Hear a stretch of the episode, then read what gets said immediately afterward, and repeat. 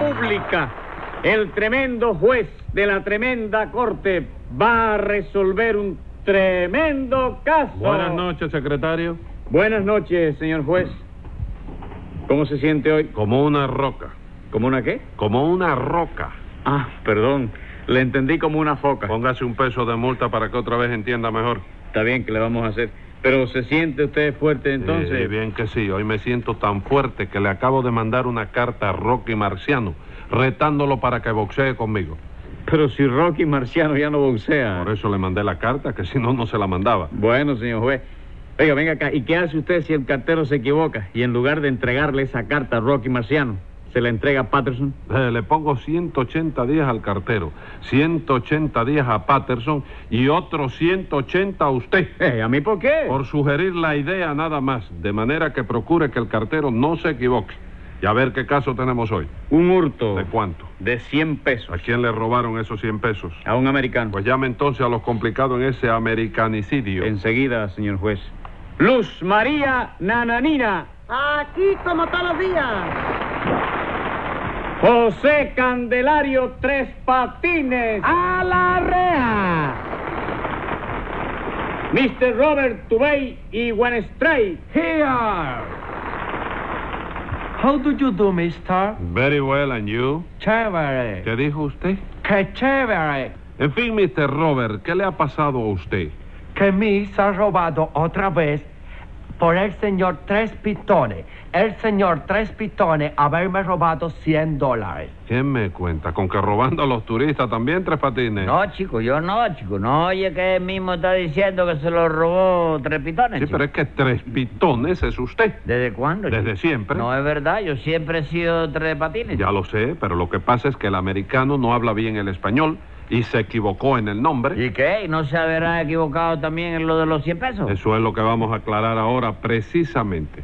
¿Usted le robó algo al americano? Nada, chico, lo que se dice nada. ¿Seguro? Que vea a mamá manejando una guagua de la ruta 9, si no es verdad, chico. Bueno, pues entonces ya se puede su mamita ir comprando el uniforme de guagüero, porque usted le robó 100 pesos a Mr. Tubey. Bueno, ¿y a usted qué le importa esto, Sí, no señora? importa, porque es un abuso.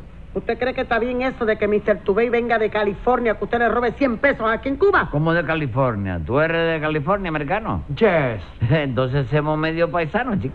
Hi. ¿Usted es el de California también? No, de California no, pero soy del otro Cali, ¿De qué Cali? del Cali Mete. Calimete. Mi no conocer ese pueblo.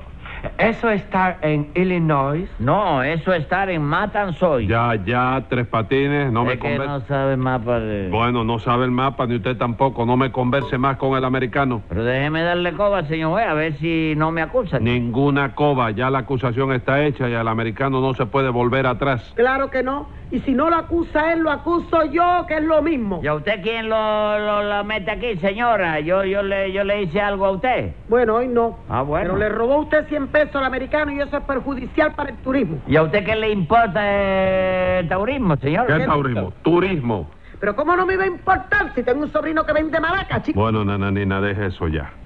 Vamos a ver, Tres Patines, ¿cómo le robó usted los 100 pesos al americano? Chico, de la manera más fácil que tú te puedes imaginar. Ah, la cosa fue fácil, ¿no? Facilísima. El americano estaba el eh, estaba que ay, ay. ¿Eh?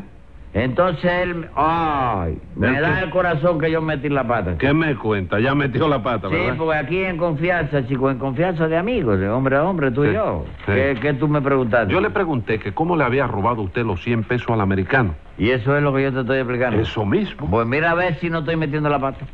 Yo no te puedo explicar eso porque yo no me robé absolutamente nada. ¿Y cómo él dice que sí? ¿Quién dice que sí? El americano. ¿Qué americano? chico? Ese que está ahí, Tres Patines. Ah, tú dices el americano. Claro que sí. Ah, yo creí que tú decías el americano. Pero si eso mismo es lo que digo, Tres Patines. ¿Y eso no es lo, lo que digo yo también? Sí. Entonces, ¿qué tú quieres? ¿Ponerte a discutir ahora? Yo no me pongo a discutir, Tres Patines. Lo que yo quiero es que usted me conteste lo que yo le pregunto. Y yo no te estoy contestando lo que tú me preguntas. No, señor.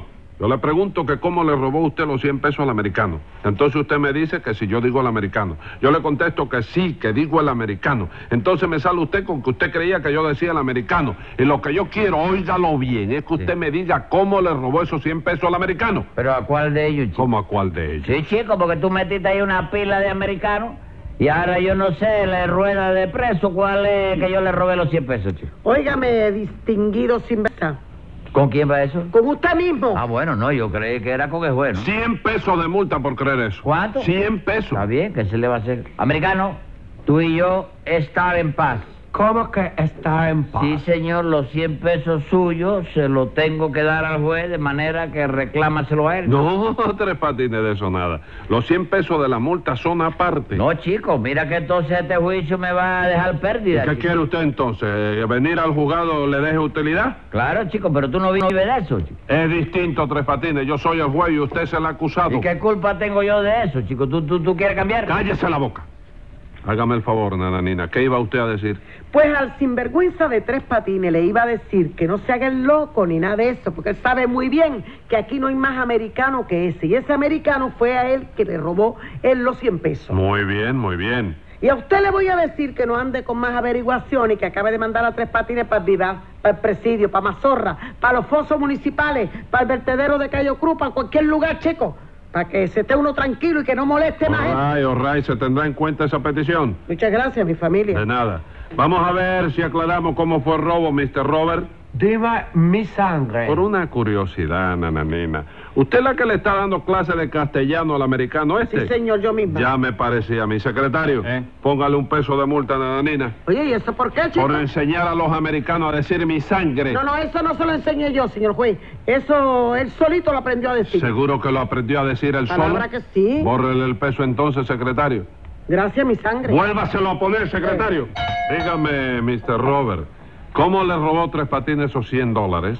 Ah, pues él ser un bandido que engañarme a mí. Orray, él engañarlo a usted, pero ¿cómo engañarlo a usted? Pues mi llegar a Cuba hace dos semanas y mi poner un anuncio pidiendo un secretario que sea una persona ilustrada. Exactamente, por eso yo le fui a pedir el puesto enseguida, chico. Oiga eso, y usted es una persona ilustrada. ¿Cómo no? Desde que no ando con usted me he pulido muchísimo. ¿Pulido de qué? Si yo fui quien le enseñé a leer a usted, que usted no sabía leer. ¿o? Eso no es verdad, yo sabía leer, chico. ¿Usted sabía leer? Sí, señora, yo sabía leer. Lo que pasa es que no lo decía porque a mí nunca me ha gustado darme importancia, ¿comprende? No, ¿verdad? Oiga, señor juez, Mm. mire lo bien que sabía leer este tipo, que un día recibió una carta del norte en un sobre de lo de correo aéreo. Ya usted sabe cómo son, ¿verdad? Sí, cómo no, ¿y qué?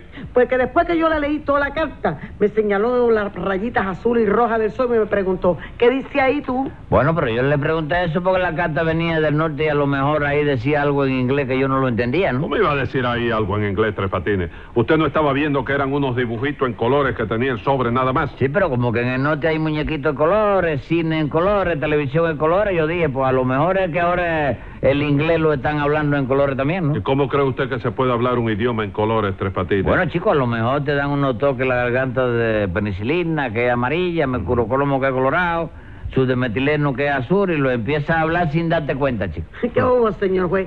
¿Usted se convence de que este hombre es un analfabeto? No, no, eso sí que no. Cuidadito con eso, porque yo sí es verdad que nunca he sido analfabeto. Seguro que no. No, señor. Yo sé leer desde que tenía 37 años, chico. No me diga.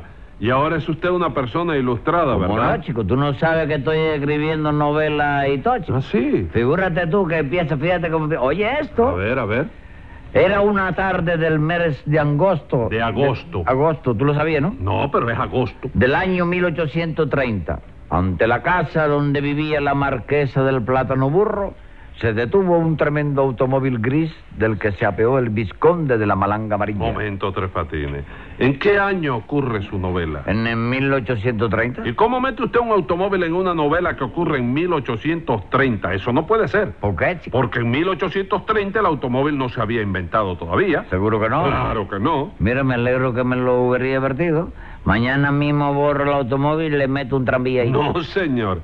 El tranvía en esa época no existía tampoco. ¿Y entonces qué va a llegar el visconde a casa de la marquesa, chico? ¿En motoneta? No, Tres Patines tiene que llegar en coche o a caballo. Lo que se usaba en esa época era andar a caballo. El caballo ya se había inventado. El caballo sí. ¿Seguro? ¿Quién inventó el caballo? Nadie, Tres Patines. El caballo no lo inventó nadie. Vamos, se inventó solo Sí, entonces. se inventó solo. Y el automóvil que yo puse ahí no puede haberse inventado solo. chico. No, señor. En fin, Mr. Robert, usted colocó a Tres Patines, ¿no? Yes, me darle a él la plaza de secretario. Secretario. Oh, yes, de secretario. Pero tres patines salirme un bandolario. Un bandolero. ¿Decirse bandolero? Yes, decirse bandolero. ¿Y por qué si decirse bandolero, no decirse secretario? Porque decirse secretario. ¿Y por qué si decirse secretario, no decirse bandolario? Porque se te... Mire, cállese usted también. ¿Quiere usted explicarme cómo fue el robo, nananina? Como no, señor juez. Lo que pasó fue que Mr. Tubey tiene un primo en el estado de Texas que le mandó a pedir 100 pesos prestados. Ay, ¿qué pasó? Pues que el americano le dio los 100 pesos a tres patines para que él se los girara a su primo. Sí. Y ya usted sabe el resto, ¿verdad? Sí, sí, cómo no, se lo robó, ¿no es eso? Eso mismo, señor juez. Vaya, hombre. De modo que usted se robó esos 100 pesos, Tres Patines. Sí, pero es que sin mala intención, palabra de honor que me lo robé honradamente, chico. Pero, ¿por qué se lo robó honradamente? Porque yo creí que ese guano me lo regalaba el americano para mí, chico. ¿Y por qué creyó usted eso? Porque yo le estaba haciendo una casita a mamita, tú Ajá. sabes. Pero yo no le podía terminar la casa porque no tenía dinero para hacerle el techo. ¿no? Y le faltaba el techo nada más. Nada más, chico. Yo no, no hacía más que pensar en eso. ¿De dónde sacaré el dinero para el techo? ¿De dónde? Y en eso el americano me dio dos cartas para Nueva York y un sobre con 100 pesos. Dos cartas para Nueva York y un sobre con 100 pesos. Sí, entonces yo le dije, las dos cartas son para Nueva York. Y él me dijo, sí, para Nueva York.